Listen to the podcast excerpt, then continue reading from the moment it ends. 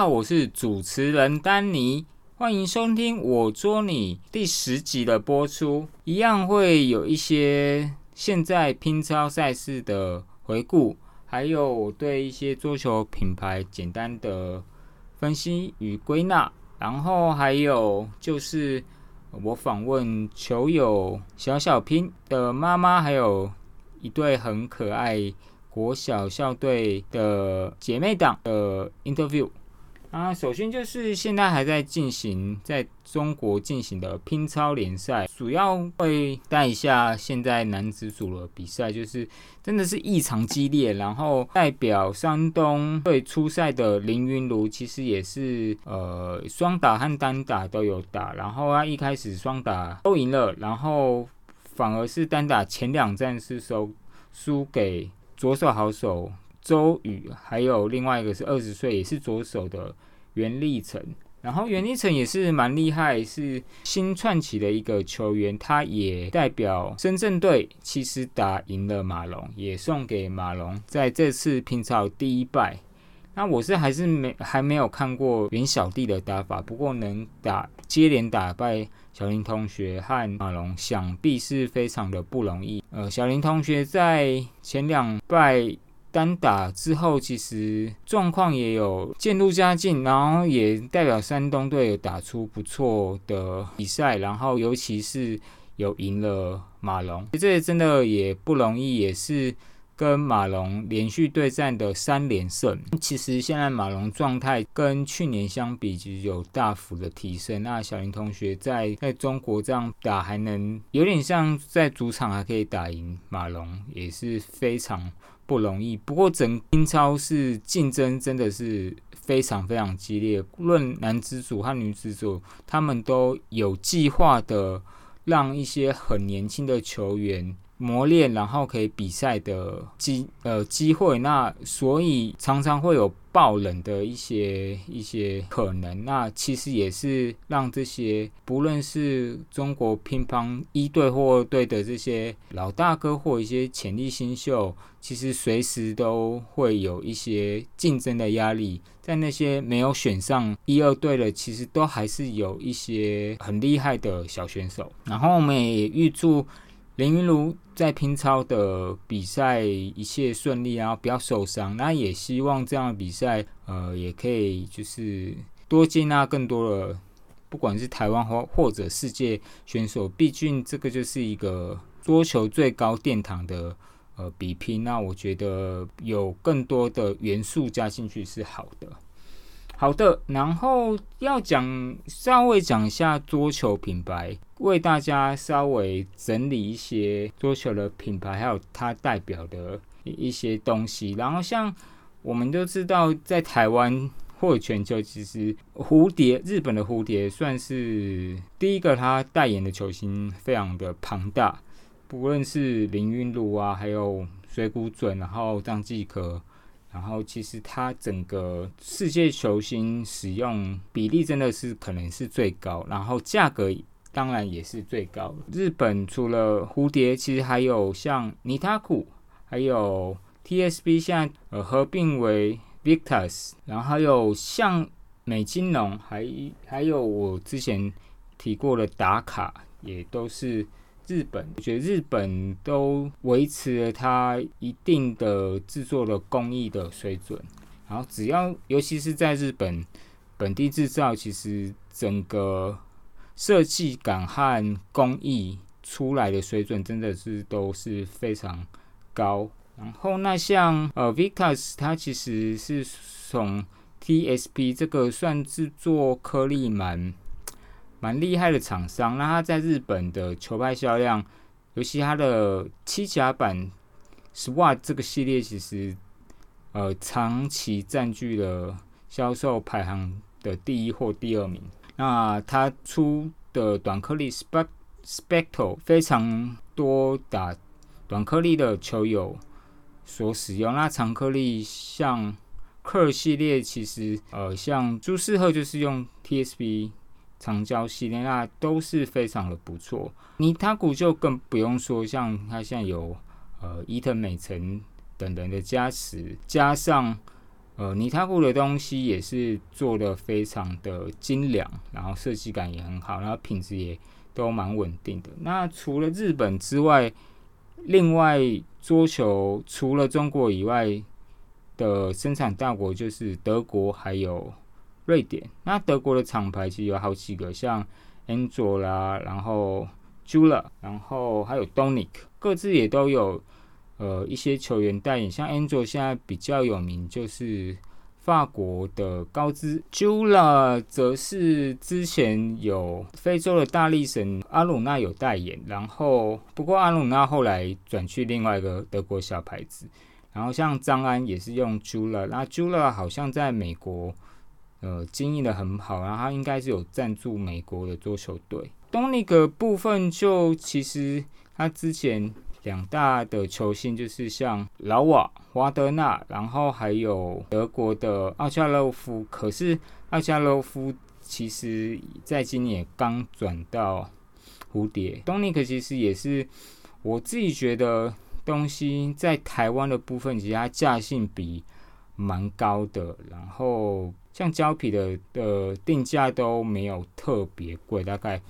八九百块，然后球拍其实大概两千出头就有加料拍，我觉得也是提供一个算是物美价廉的一个选择。那 Angel 其实我个人对他的东西很很喜欢，然后他近年来也是把它的设计的一些就是手柄啊，一些设计其实都把它做成统一。统一的意思就是它大概有固定的视觉的 CI，然后它。不太会再跳脱，这两年的设计算是蛮蛮统一系列的设计。那其他牌子有这样做的，还有刚刚我说的日本的 Victus，那它是整个因为刚刚 TSB 和 Victus 这个两个同母公司的厂牌，它这样整并成 Victus，也是他们的球拍的设计大概就是同样一个风格。蓝色的 Victus 印刷底，然后柄大概都是一样。除了德国之外，就还有瑞典。那瑞典就两大厂家，像 Stiga，然后还有 Yasaka，对这两个厂家。然后 Stiga 其实做了非常多经典的球拍，像 C C L C R，然后加料拍其实也是大陆像朱雨玲啊、陈梦也都是使用。然后还有代言人有许昕。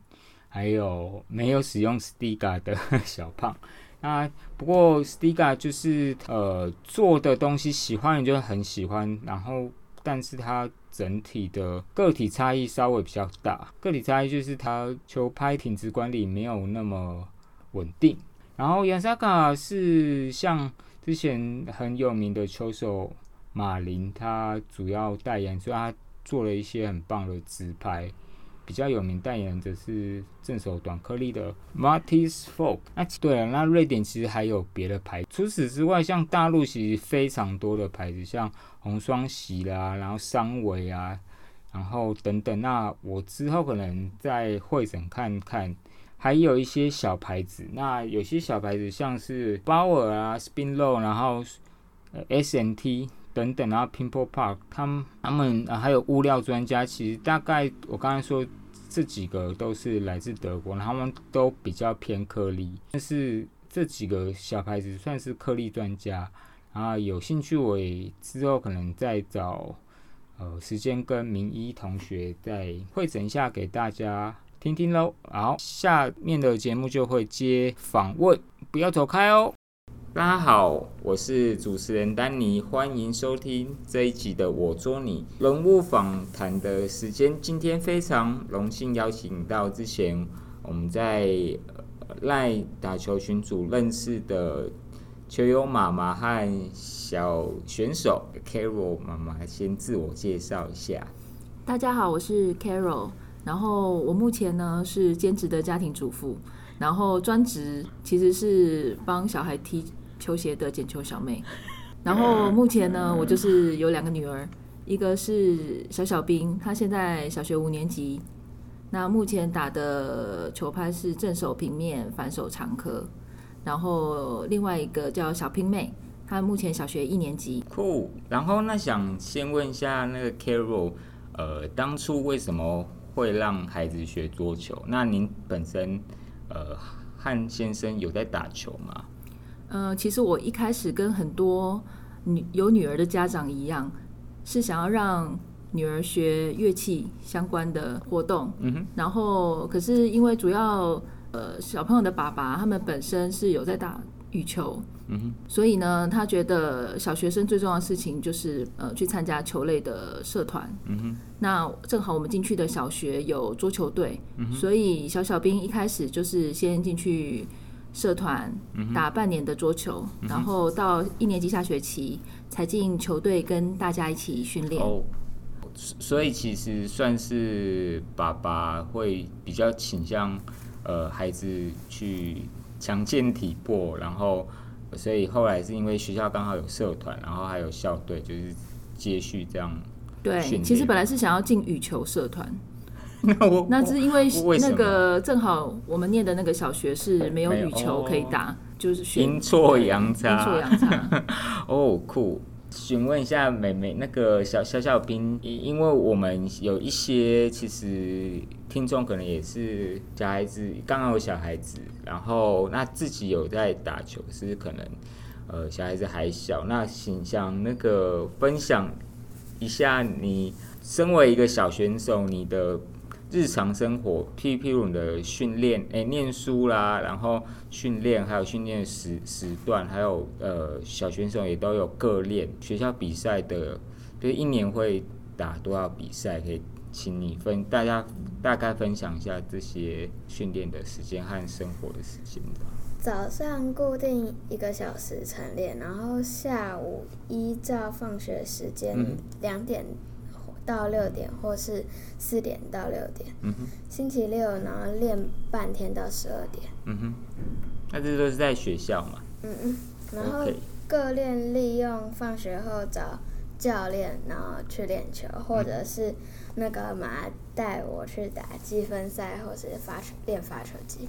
哦 OK，所以就是会有打积分赛，然后还有个别训练，还有直接跟发球机做一些球感的练习，对对，刚刚我们有闲聊，所以你有计算过你一年大概打你比比赛的时间大概有多？三百六十五天有一半的时间都在打比赛，应该假日都在比赛。假日。六日我们的活动都是出去找比赛去打，然后在平地，所以有一百天差不多了嘞，有嗯，应该应该有 对。三分之一哦，好可怕。然后还包含就是学校也会有带队出去比赛，团体赛除了团体赛之外，还有个人赛，对。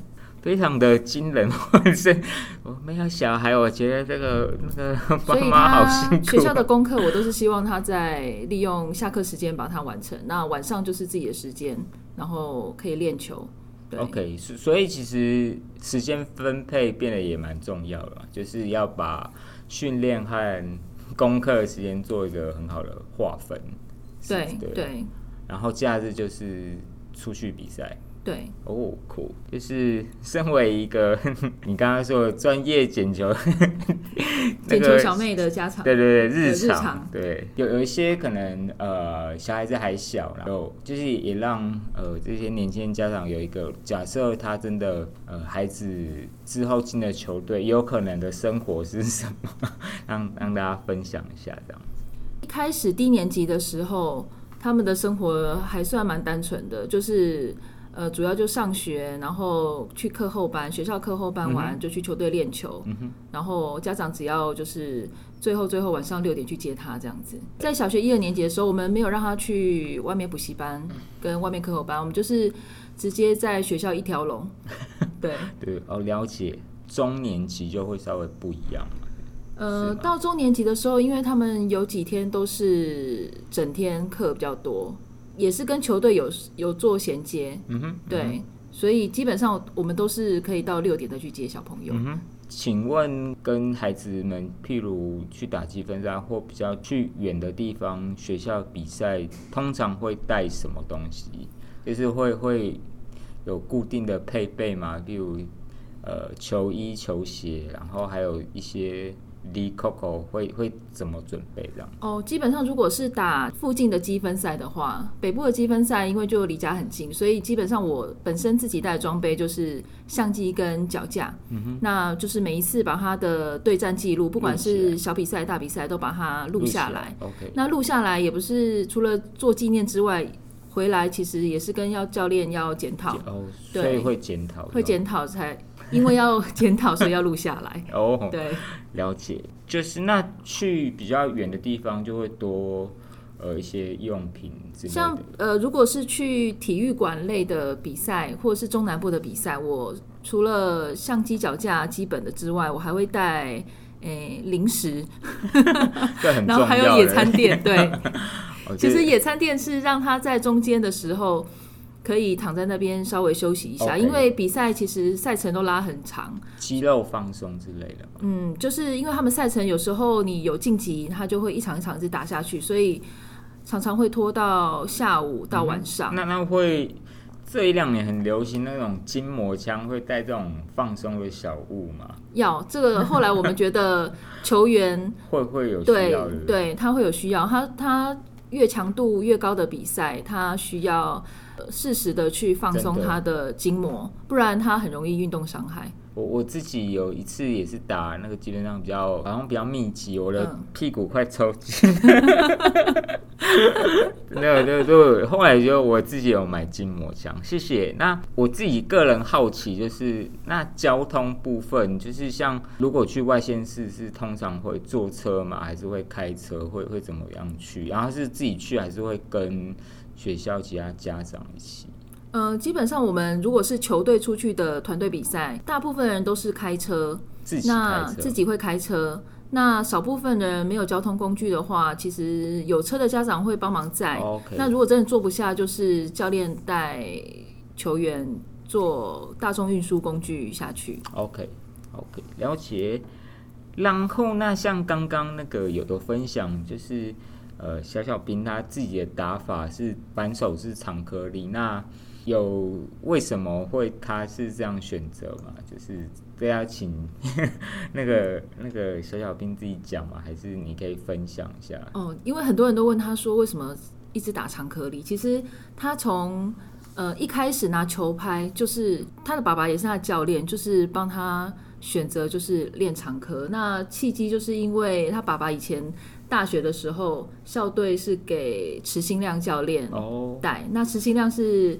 呃，目前打长科的池德荣球员的爸爸，嗯哼，对他觉得说女生对于拿长科颗粒是还蛮适合的，嗯哼，嗯所以就从不管是小小兵还是小平妹，他们一开始接触桌球就是拿长科，哦，原来所以其实就跟池池教练是有一些对，就是池荣爸爸有关系，哦对。那他基本上都没有打过平面，所以也没有有他就是有有一面是平面，我是说，就是哦，好，那那那我知道，我也没有办法问他 有没有打过双平面嘛？对，基本上都是社团的时候。就是在一年级刚开始社团的时候，基本动作。那那这样问好了，就是一开始就接触长长科，他呃小小拼有一下就上手嘛？还是其实我觉得长颗粒没有想象中那么简单，就是它的那个撞击的时间点，还有你对那个颗粒的了解程度，会会让你打球出来的质量是不一样不一样对，不是只有单纯碰旋转球这样子。那那你自己也是这么觉得？就是你一二年级打的时候跟现在打的自己的感受有不一样吗？就是手上的感觉。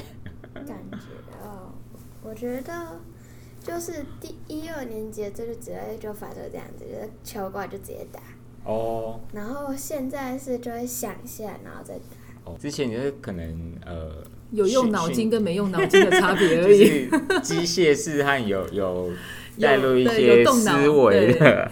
我其实也是这样，我一开始，我我记得我我一开始只要打到球就好了。我我我因为我算后天打的，然后我是能碰到球，可是我我一开始打积分赛的战绩啊很惨烈，很可怕，然后都都不知道怎么不知道不知道，就是很下很快就下来，然后后来有去球馆，然后后来也慢慢有进步，也就是稍微有动脑，我觉得跟这个意思是 类似的。对，一开始只球碰到球，对，那那其实也是跟不管是成人或自己有小朋友，其实都是会有一个一个成长的阶段。那其实这都需要一点时间。然后不管你是打平面和颗粒，其实随着孩子的一些对对球感的提升，或他对器材，然后还有比赛，就像刚刚说，你越常去比赛，其实你的心理素质和和你面对对手，其实会比较容易去适应，然后应该是这样子嘛。因为一开始低年级的时候，其实我们家长呃比较没有那么投入他们的呃打球的生活，可是后来到三年级三年级的时候，开始带他出去打积分赛，这样陪着他，你就会看到他在场上呃所有的情况。嗯不是说你去大比赛的时候才见到这些情况，他们常常是在球队练得很好，然后打的咻咻咻这样子，那结果出去比赛的时候完全不是这么一回事，这时候他们就会感到很挫折。可是你如果常常带他出去打积分赛的时候，这些情况他就可以提早先预见，然后提早去调整，累积越多这种经验的话，他在出去打大比赛的时候相对比较稳定。嗯哼，就是减少那个那适应和和。呃对，然后你家长有平日带陪着他出去打比赛，相对来讲，他之后去打大比赛，你也知道他现在是什么状况。状况，对，这个还蛮重要，谢谢。呃，那请问小拼妹的现在的打球方式也跟姐姐一样吗？呃，对，基本上教练就是一次教两个？呃，对，呃，也是渐进式的，因为哦拼妹现在也是只有呃要求他动作要标准，然后击球点要正正确，对。那、，剩下就还好。然后身体的动作要稳定，对，然后所以不过拼妹的优势是她其实因为跟着姐姐，所以她提早就开始在接触桌球。那相对来讲，她现在才一年级，她球感就比我我听到很多都是一年级其他的人好，因为大家才刚开始在学而已，她其实起步比较早，嗯。对。我听到好像都很多都这样子，有跟姐姐或哥哥，然后看着这个球感，而且其实我们进球队才发发现，呃，打球的人通常就是有哥哥或者是有姐姐先进来，然后接下来弟弟妹妹会跟着进来，所以球队里面很多兄弟姐妹，真的表示大家家长都觉得，嗯，打球是一个很好的选择，所以第二个小孩就会继续打。客客服班。好，那那想问一下两位，就是像现在是国小，然后平平日有就是已经有有团队的呃训练了，那为什么很多家长或或孩子其实都还有个练？那这样的原因和频率，这样不是很辛苦吗？那为什么还会增加各练的？请问就是球队里面各练的比率大概是多少？呃，其实低年级的时候，家长都还没有这么呃投入桌球这件事情。一开始也是觉得他们也才在练基本动作。呃，接下来到三年级的时候，其实基本动作已经差不多了。那我们要出去打竞技比赛的时候，你就会看到，哎，你小孩，呃，这个地方好像很弱，那你就会想要加强这个地方，或者是正手这个点他总是达不到，那你就会想要请各店的教练帮他加强他对于削球不熟，还是对长科不熟，还是对短科不熟，对于人家拉球不知道怎么样反应，去加强这些点，针对个人的情况做一些，譬如某一单一的一些些弱点的加强，或者是对于比赛战术的执行的执行练习或跟对跟训练。嗯哼，那那请问这样呃各练像以呃现在五年级这样球队有各练的比率很高吗？还是呃，其实蛮多的。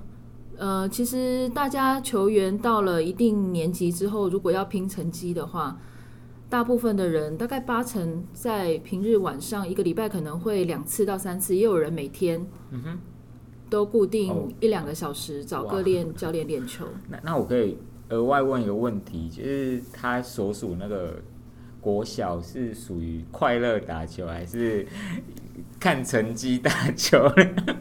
其实我们很中间呢，我们我们其实呃跟其他球队比起来，我们的练球时间其实没有那么多。OK，我们虽然说每天好像练到晚上六点，可是其他球队常常是练到晚上九点。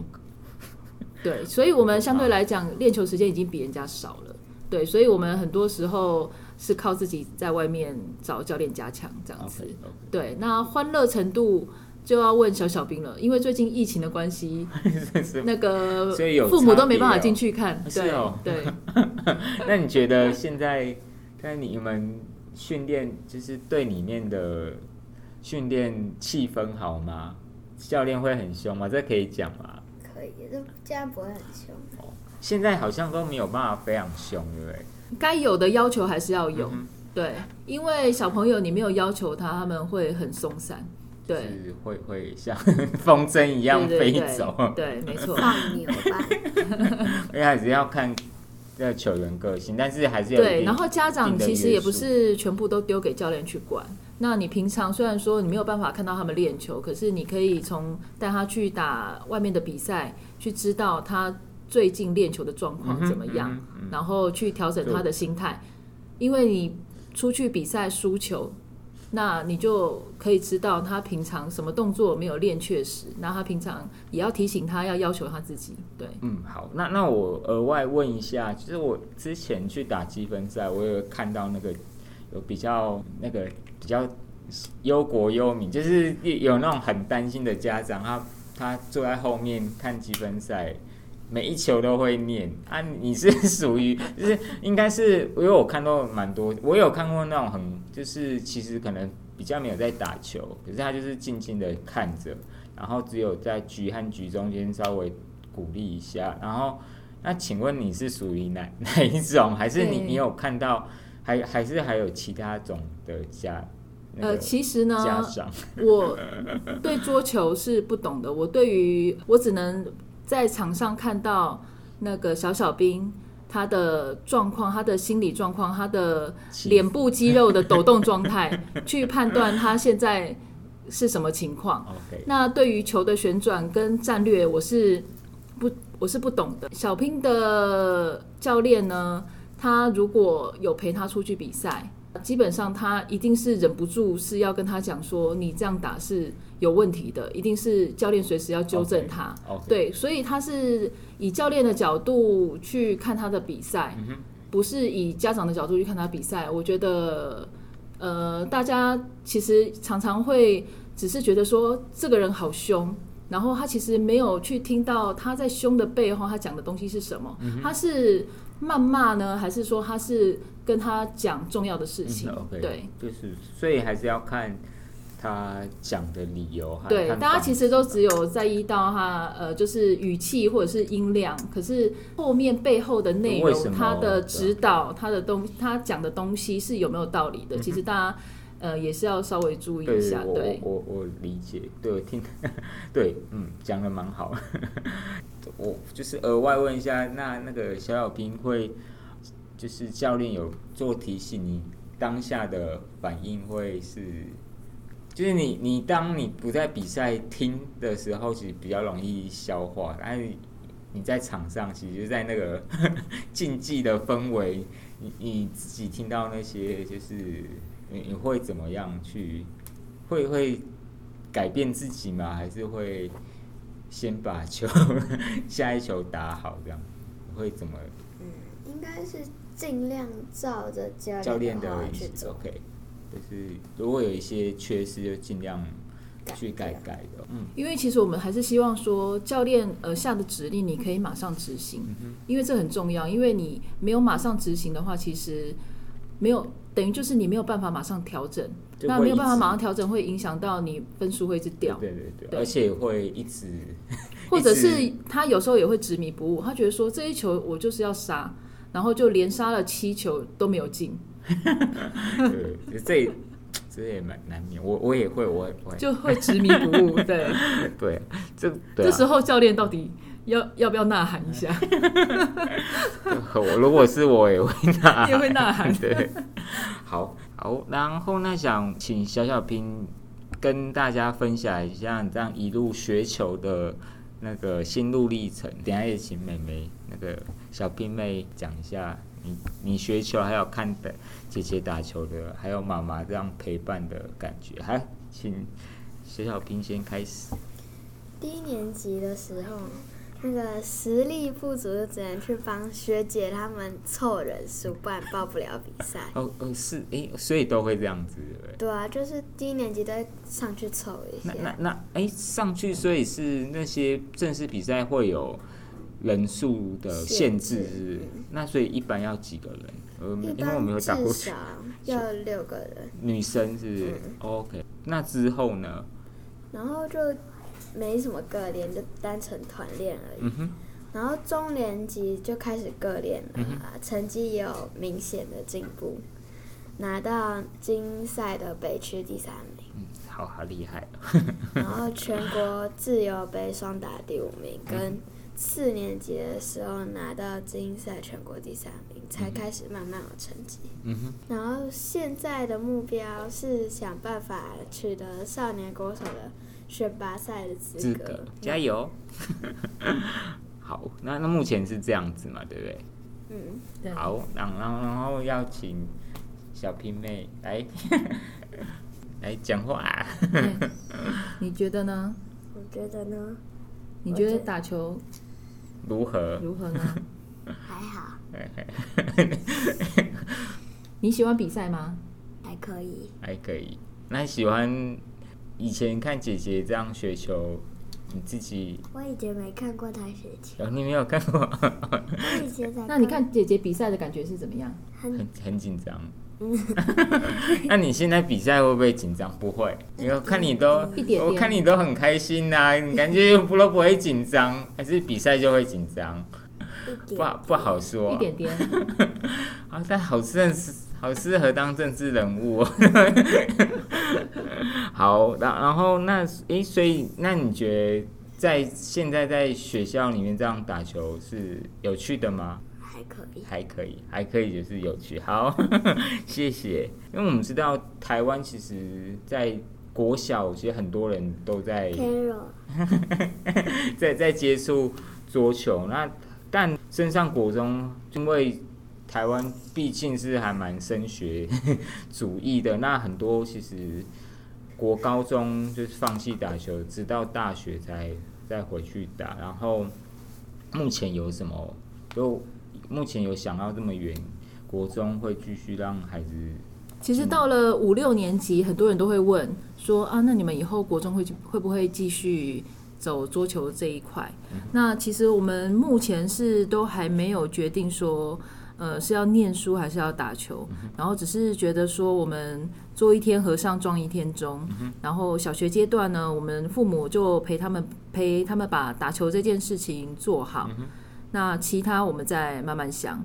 然后希望就是他经过这么多年的磨练，以后不管做什么事呢，都能秉持着那个打球学到的精神，然后不怕失败，不断的调整，然后这样子才能站得更稳。那个小小兵要自己讲一下吗？你的还是妈妈都讲完？你觉得呢？你国中会继续打吗？目前不好说、啊。不好说，因为因为国中就是如果真的要去一些有球队的学校念书的话，那应该就会继续的。嗯哼，就是要看看那那时候的选。当然是希望他除了念书之外，还还是有运动到。哦，好。可是至于分配的比率，可能还要再想一那想。那我这样换个方式问：现在你们学区的国中是有球队的吗？呃，是有男生的球队，女生没有，所以他自己组。对，之后如果会念的 一哦。公立国中是这样。跟，跟跟我亲戚他们一样，他们、嗯。他们比较复杂。他是本来在台北念书，然后后来去台南，然后但是他现在又回来，嗯哼，就是他妈妈都在，他妈妈本身就是国文老师，嗯。那他妈妈之前国小跟五六年级跟孩子分隔两地，可是现在升高中，诶、升国中，啊，然后呃呃他在蓝蓝雅国中教书，那嗯。原本状况是没有球队，所以他们就找了一些一样就是要升国中的，然后就自己组了一个建球队，对，而且他自己是老师啊，比较比较知道这个程序，对对对对然后还有资源，对。就是反正就是届时再说。哎，那请那个小小兵要介绍一下你你现在使用的器具吗？然后给大家做参考。现在是用斯蒂嘎玫瑰五的球拍跟三八八 D One 的长颗牌皮，呃，是一般版还是省队版？算一般版的，哦，那但是是没有海绵的。没有。哦，了解。然后是用尼塔库的 G One 去问。的平面那牌，那请问一下，就是我知道，因为去比赛都会检查，有有些我知道好像去打正式比赛，那个好像都要规定边缘都是要完整。那你们会，就是我知道有些人是平常训练会用烂的，然后然后去比赛的时候再把完整的贴。嗯，其实如果是球队的大比赛，教练呃在大比赛之前都会列出清单，说哪些球员该换拍皮。那大家基本上会统一，就是请教练帮忙把拍皮换新，然后带新的拍皮去打比赛。因为小朋友在平常练球的时候，其实没有那么保护他们的球拍，常常是掉地上或者是缺角。OK，对所以所以就是要比赛前是教练会协助选择，然后并且协助更换。对，好，那谢谢。然后最后就是要问两位一个我通常都会问的最后一个问题，那想问两位，对你们而言，桌球是什么？就或者觉得从中得到了什么？啊，跟大家做最后的 ending。一项用到脑力跟眼力还有心力的运动。那对我而言，我觉得它其实也是算我们的家庭生活。嗯，对，那我们的假日其实也都是全家呃出动出动，不管是去比赛、去外县市比赛，还是说平常我们呃空闲的时间，我们可能就是检讨桌球，好酷哦、这也是我们的家庭活动。对，哦，好，所以其实桌球在你们家庭中算扮演蛮重要的一个对对这个，而且现在所有呃两个小孩全部都是在打桌球。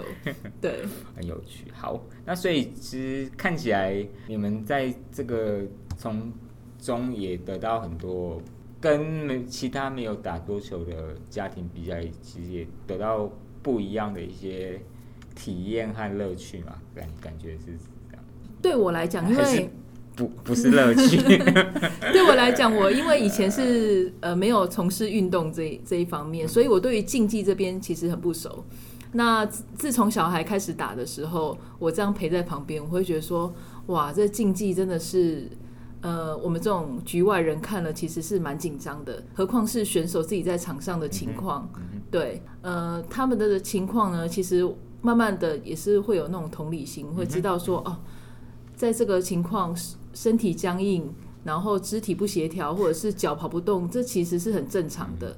那我会尽量就是看他场上的状况，回去找资料给他看。嗯哼，因为我不是心理心理学家，那我就会去找一些关于呃，譬如冠军心心理理学或者是运动方面的文章，或者是其他球员分享的心得。然后让他去看看人家在紧张的时候是怎么样去应对，怎么样去调整。那在场上谁先调整好，那你的成绩就会在最后的关头的时候，呃，领先。嗯哼，对谢谢谢谢两位今天 呃谢谢大家精，彩精彩分享，谢谢，拜拜。拜拜。